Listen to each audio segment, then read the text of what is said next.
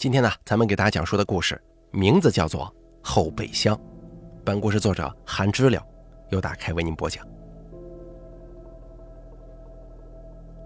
我是一名代驾，半个小时前接到了一个电话，送一位酒气熏天的漂亮女人去城北。这个女人状态古怪，神色慌张，莫名其妙的对后备箱十分在意，不但不让我放折叠电动车进去。还为此吼了我，嘿，后备箱里呀，肯定有什么见不得人的东西。以我来猜的话，很可能是一具尸体。我没打开看，但是我百分之九十确认，如果有尸体，凶手就是副驾驶的女人。一路上，我找各种机会想要打开后备箱验证，却屡屡被这个女人阻拦。现在距离目的地十五公里。我还有大约二十分钟的时间，但糟糕的是，女人似乎意识到了我的意图，说不定她已经开始琢磨着如何杀掉我。我叫郑军，男性，三十二岁，本职是国有企业基层员工，算是铁饭碗了。不过有个缺点，那就是赚的太少，每个月扣掉保险什么的，到手还不到两千块。为了补贴家用，我下班之后兼职代驾。晚上十一点半，我已经接了两单，赚了两百八，超出预期了，因此也懈怠下来，在圣龙酒店门口跟其他代驾聚在一起闲聊天。其中一个代驾问道：“上个月酒吧街失踪的那个女孩找到没有啊？”“没找到吧？这么长时间，估计是被弄死埋了。”绰号叫徐胖子的代驾说：“谁还关注这个呀？”你们说的都是一些过时的新闻。最先头张嘴说话的那个代驾问道：“那你有什么新鲜的？说来听听啊。”“嘿，还真有呢。”徐胖子浓眉一展，说道：“听说没有啊？金三爷跑丢了一条狗，悬赏了，说是谁找到给三万呢。”他口中的金三爷是本地一个有钱有势的大混子。真的假的？嘿，咱找狗得了，万一找到，顶我干半年代驾呢。还能找个屁呀！估计早就被狗贩子杀了吃肉了。我心想，刚想掺和两句，手机突然来了一个电话，看号码不是熟人，难道来活了吗？喂，你好，是代驾吗？可不可以来接我一下？是一个好听的女人声音，在康顺大街跟宜阳路的交汇处。好嘞，您稍等一下，我这就过去。挂断电话，我骑上折叠电动车，嚣张地跟他们说：“你们呢，继续吹牛逼吧，大爷我挣钱去了。”说完之后，我就骑着电动车走了。可是走出去三公里，我才意识到不对劲儿。女人说的那个地方有问题啊！以我对这座城市的了解，康顺大街上似乎没什么酒楼。不但没有，好像周边都是将要拆迁的旧城棚户区。难道说有人要搞我，骗我过去白跑一趟吗？我心里咯噔一声，这个也不是没可能。现在这个时间点正是活多的时候，俗话说同行是冤家，那帮代驾呀气量狭小，人品极差，平常就嫉妒我比他们挣得多。我早就感觉到他们在抱团排挤我。是。我之前是抢过他的单，能怪我吗？谁让他们脑子慢，腿也慢呢？前头右拐就是康顺大街，是不是恶作剧，马上就知道了。由于要拆迁，街道两边的居民区都被蓝色的简易施工围墙挡住了，大街上的路灯昏黄，冷冷清清，别说车了，连个人都没有。我越往前骑，心越往下坠。确定无疑是被搞了，胸口怒气翻滚，可是无可奈何，毕竟咱也没证据啊。正想着呢，突然听到有人在喊什么：“师傅，师傅，这边！”我循声望过去，只见树下停着一辆黑色的尼桑轿车，路灯被树荫遮挡，黑色车身融进夜色，不注意的话根本就看不见。一个女人摇下车窗，半个身子探出来，朝我喊：“哦，这原来不是恶作剧啊！”胸腔的怒火瞬间消散了。我骑着电动车来到近前，看见女子的穿着打扮，心中喊了一声：“真棒啊！”这名女子看年纪二十五六岁了，身高估计一米六，穿着吊带背心、短裤，胸前鼓鼓囊囊的两团肉，两条大长腿白白嫩嫩，瓜子脸、大眼睛，特别像那个我最近打赏过的网红女主播。我停下电动车，女人也从车上下来。我刚一走近，就被她身上一股冲天酒气熏得下意识往后退。做代驾这么久，见过无数醉鬼，她这个气味浓度不像喝多了，简直就像是扔到酒缸里泡过一样。您好，是您打的电话吗？对，是我。女子站不直，原地在那晃荡。城北盛世名邸。我说好，俯身把电动车折叠拎起来，去开轿车的后备箱。手刚按下后备箱的开启按钮，女子突然叫出来了，瞪着凶狠的眼睛朝我大声吼：“哎，你干什么？”啊，我我把电动车放后备箱啊！我被吼的是莫名其妙。不行！女子冲过来，粗暴地把已经开启的后备箱按回去。你放后座吧，后备箱满了。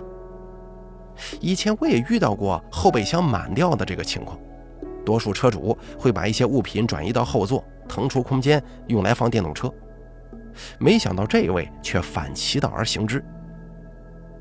我心里奇怪呀，也没多想，毕竟什么样的人都有。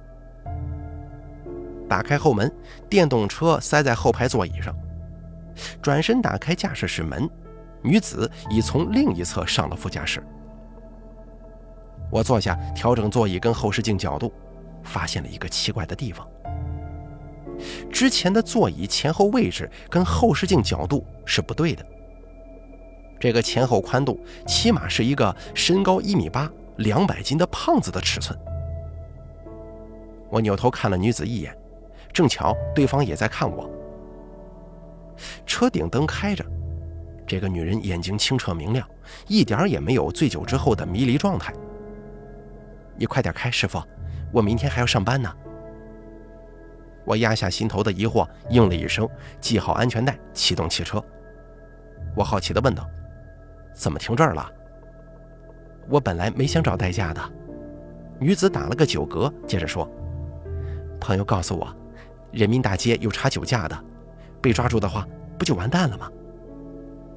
想去城北，人民大街是必经之路。”我们经过的时候，的确有警察在查酒驾。远远的看到前面闪烁着红蓝警灯，女人就紧张起来，脸色惨白。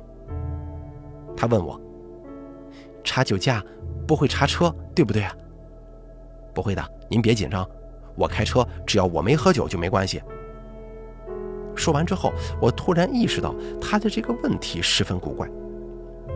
他是在担忧什么？怕警察查车，是怕查车的归属，还是害怕查车里的东西呢？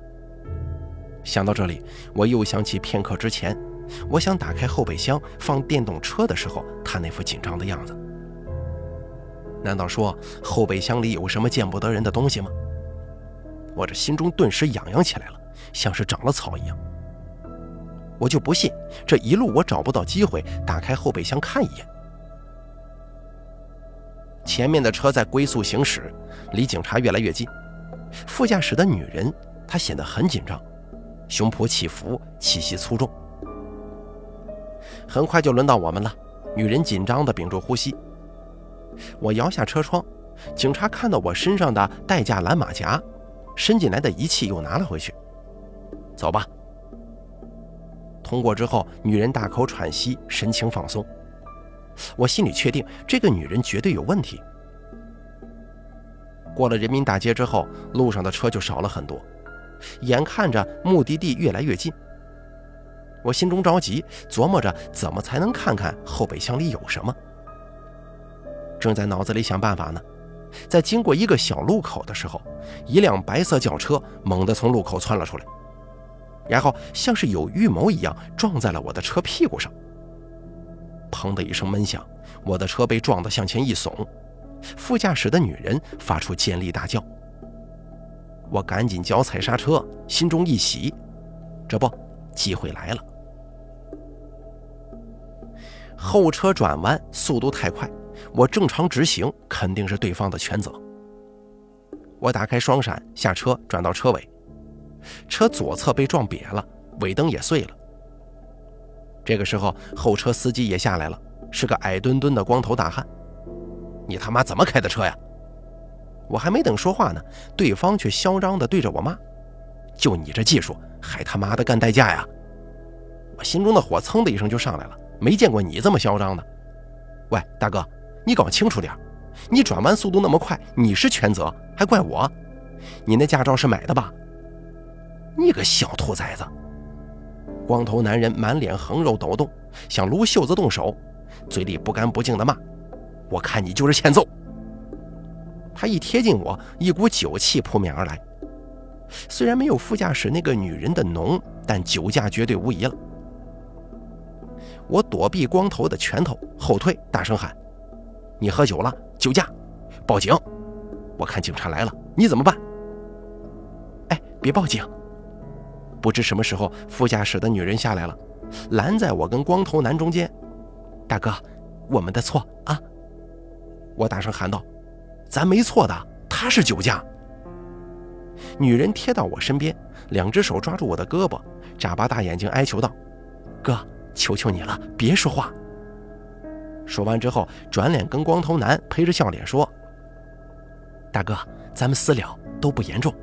这样吧，我给你五百块钱，咱们各自回去修一下车，不就完事儿了吗？”光头男一看女人这个怂样。原本已经被我吓住的气焰又嚣张起来了。你说什么？五百块钱？你做梦呢！我这车刚买没几天，前面没撞成这样，五百块钱不够，一千块钱。行行，一千就一千。女人乖顺地掏出钱包，数了一千块钱，递给这个光头男子了。光头男接过钱，瞪着我骂：“他妈的臭代驾，以后别让我看见你！”我气得想冲过去打人。可女人却一直拉着我的手。光头男得了便宜，钻进驾驶室，绕开我们，飞速离开。我扭头看女人，想着她该给我一个解释啊。可是他却像逃一样上车了，我也只好上车，心中骂了一句脏话。刚才的怒气攻心，我忘记看后备箱里的东西了。哎呀，没办法，只好继续往前开。旁边的女人一声不出，只是盯着手机看。我用余光看了一眼，她其实只是盯着手机发呆，屏幕一动不动。我心里想着该怎么逼问她，还没等我问出口，她却先出声了：“你别问我，我给你两倍代驾费。”我心里哼了一声，这可不是几百块钱代驾费就能解决得了的。姑娘，你后备箱里是不是有什么见不得人的东西啊？我这么一问，女人哇的一声哭了。行了，别哭了，你告诉我后备箱里有什么？女人哭着说：“有，有，尸体。”什么？你杀人了？哥，你说什么呢？女人扭头看我，一脸震惊。你后备箱里不是有一具尸体吗？啊，对呀，但不是人，是狗。狗？我声音陡然拔高：“姑娘，你逗我玩呢？真是狗啊！”女人眨巴着大眼睛说：“我刚才正开着车，突然从路旁冲出来一条狗，我没注意，一下就撞上了，我只好把狗的尸体塞到后备箱。”我才不信呢！是狗的话，你为什么害怕警察呀？哥，你是不知道，那是金三爷的狗。你知道金三爷吧？啊？听说他超级爱狗，把狗当儿子。如果让他知道了走失的狗儿子是我撞死的，我还活吗？我……我突然想起片刻之前那帮代驾说过，金三爷悬赏三万找一条狗。这么说倒也合理。金三在本地是一个可指小儿夜啼的狠人呢。如果真被这个大混子知道女孩撞死了他的狗，那确实够麻烦的。你想怎么办呢，大哥？你能不能帮我处理掉？我给你钱。女人目光殷切地看着我恳求。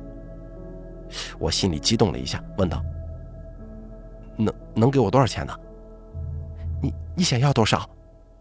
女人说着，像是怕我狮子大开口，赶紧往回找补。先说好，我我可不是什么有钱人呐。钱多钱少不是问题。我看了一眼他鼓鼓囊囊的胸脯，暗自吞了吞口水。这这主要是……话还没说完呢，突然隐约听到有一阵一阵的音乐声。我咽下剩下的半句话，把车停在路边熄火。女人神情紧张地问：“怎么了？”“嘘。”我让她闭嘴，侧耳聆听。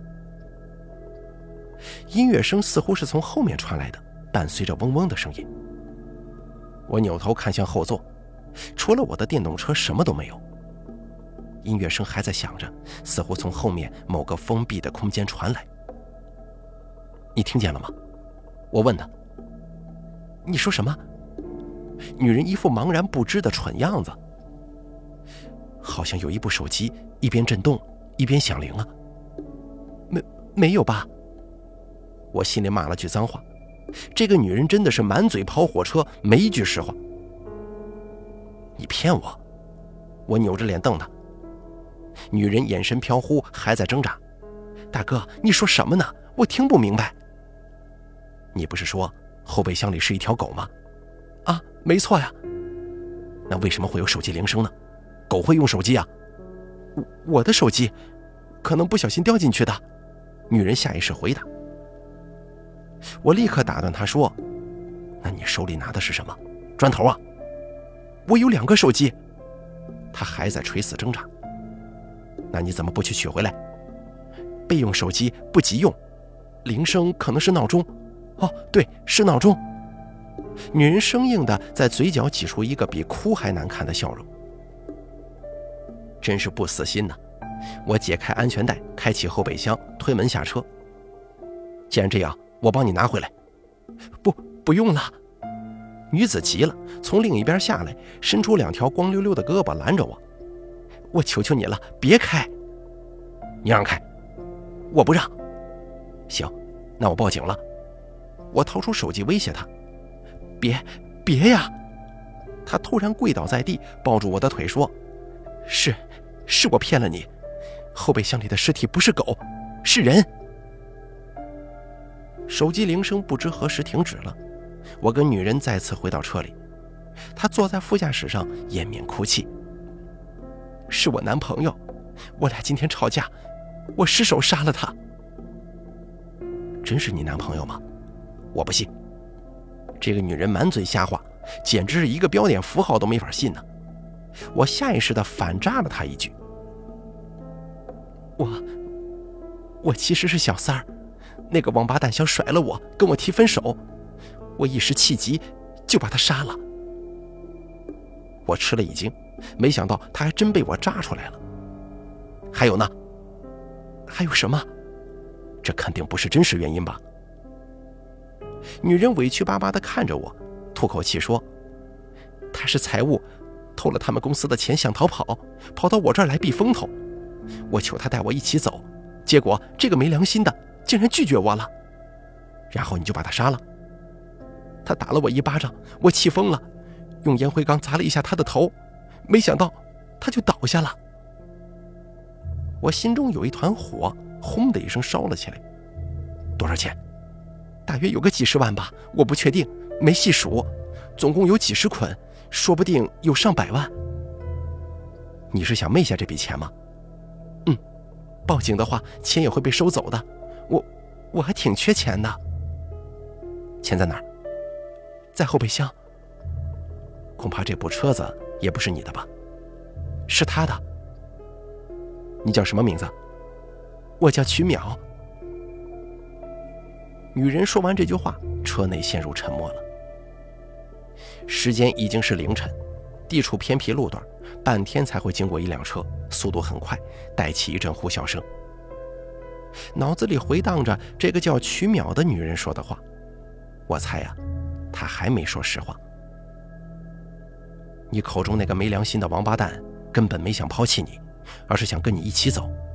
但你不想跟他一起亡命天涯，于是你一边假装同意，一边趁他不备把他杀了。这样的话，不但你可以摆脱这个死胖子，还能获得一大笔钱。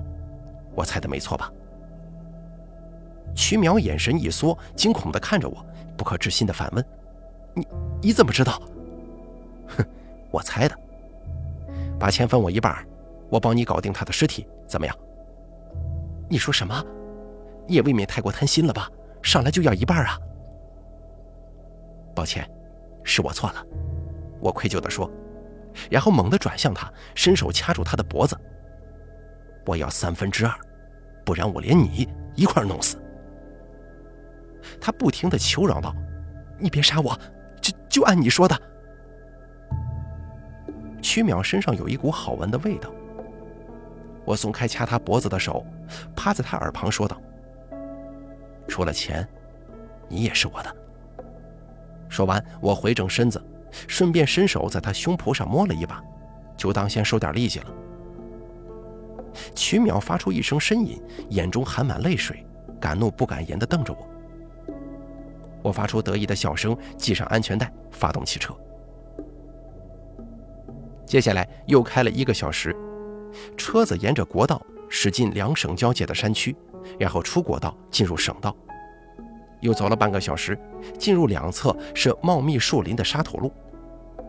一段沙土路之后，再拐进荒草萋萋的野路。说是野路，其实连条路都没有，一片荒草，两边灌木丛生。伸出的枝丫刮擦在车窗上，发出细碎的声响。穿过一片荒野，又穿过一片稀松的树林，最后停在林间一片开阔地。我下了车，顺着灯光的方向朝前走，曲淼跟在我身后。在灯光尽头有一个倾斜向下的地穴，洞口直径有一米左右，黑乎乎的，也不知道有多深。两年前，我在这片山区徒步，意外发现了这个地穴。这是什么地方？曲淼声音颤抖着问。适合抛尸的地方啊。你怎么知道这里的？我只是笑了笑，什么也没说。我转身走向后备箱，别愣着了，来帮我呀。曲淼应了一声，转身跟我返回车子附近。我走到车尾，手摸到后备箱的开启按钮，脑子里想着打开之后里面尸体的惨状，心中竟然有一些莫名其妙的兴奋。锁扣咔嗒一声响，我向上抬，可是却没打开，感觉里面有什么东西阻碍我打开后备箱，难道被什么东西给挂住了吗？我没多想，两只手扣住后备箱下沿，用力往上一掀。后备箱瞬间被我掀开了，里面传来嘎嘣一声响，然后我就觉得胸口一疼，低头看了一眼，一根带着蓝色塑料片的棍子正扎进我的前胸。我踉跄后退，下意识伸手摸了一下那根棍子，终于醒悟，那是一根弩箭。原来那声响是弩弦波动，箭矢射出的声音。后备箱里根本就没有什么尸体，只有一架射出箭矢的黑色合金弩，它的弓弦还在颤动呢。我摸着箭矢尾巴后退，感觉有液体从我喉咙里涌出来，我张嘴哇的吐出一口血。这是怎么回事？我扭头，在车灯的映照之下，曲淼目光森冷地看着我。原来这是一个局。为什么？为什么？我问他，血液不断的从喉咙里涌出，力气也随之流失。别装了，你应该知道原因吧？曲淼说着，从后备箱里拿出那架合金弩。他力气小，只能用开弦器一点一点的把弦弓撑开。我我不明白你在说什么。我心里想着如何拖延，想着如何逃脱。只要我跑进树林，大概率之下，应该能逃脱的。你以为你做的那些事儿，真的神不知鬼不觉吗？曲淼嘴角漾出冷笑。上个月失踪那个女孩，她叫曲香，是我妹妹。我这么说，你应该想起来了吧？说完，他对着我勾动扳机。嗖的一声，另一支弩箭飞出，准确地射进了我的左腿。箭矢穿透我腿部的肌肉，箭头从另一侧钻出来了。我尖叫着跌倒在地，心想：完了！大声辩解：“不是我，人不是我杀的。”那应该还有别人的吧？你没有闻到吗？那个洞穴里面传出了腐烂的气味。他继续开弦，再装上一根箭。我妹妹的尸体应该也在这下面吧？我我错了，你别杀我！你不是想知道你妹妹的尸体在哪儿吗？我告诉你，无所谓了，已经死了，尸体在哪儿都一样。他说着，举起弩箭对准我的脸。现在，我该送你去见他了。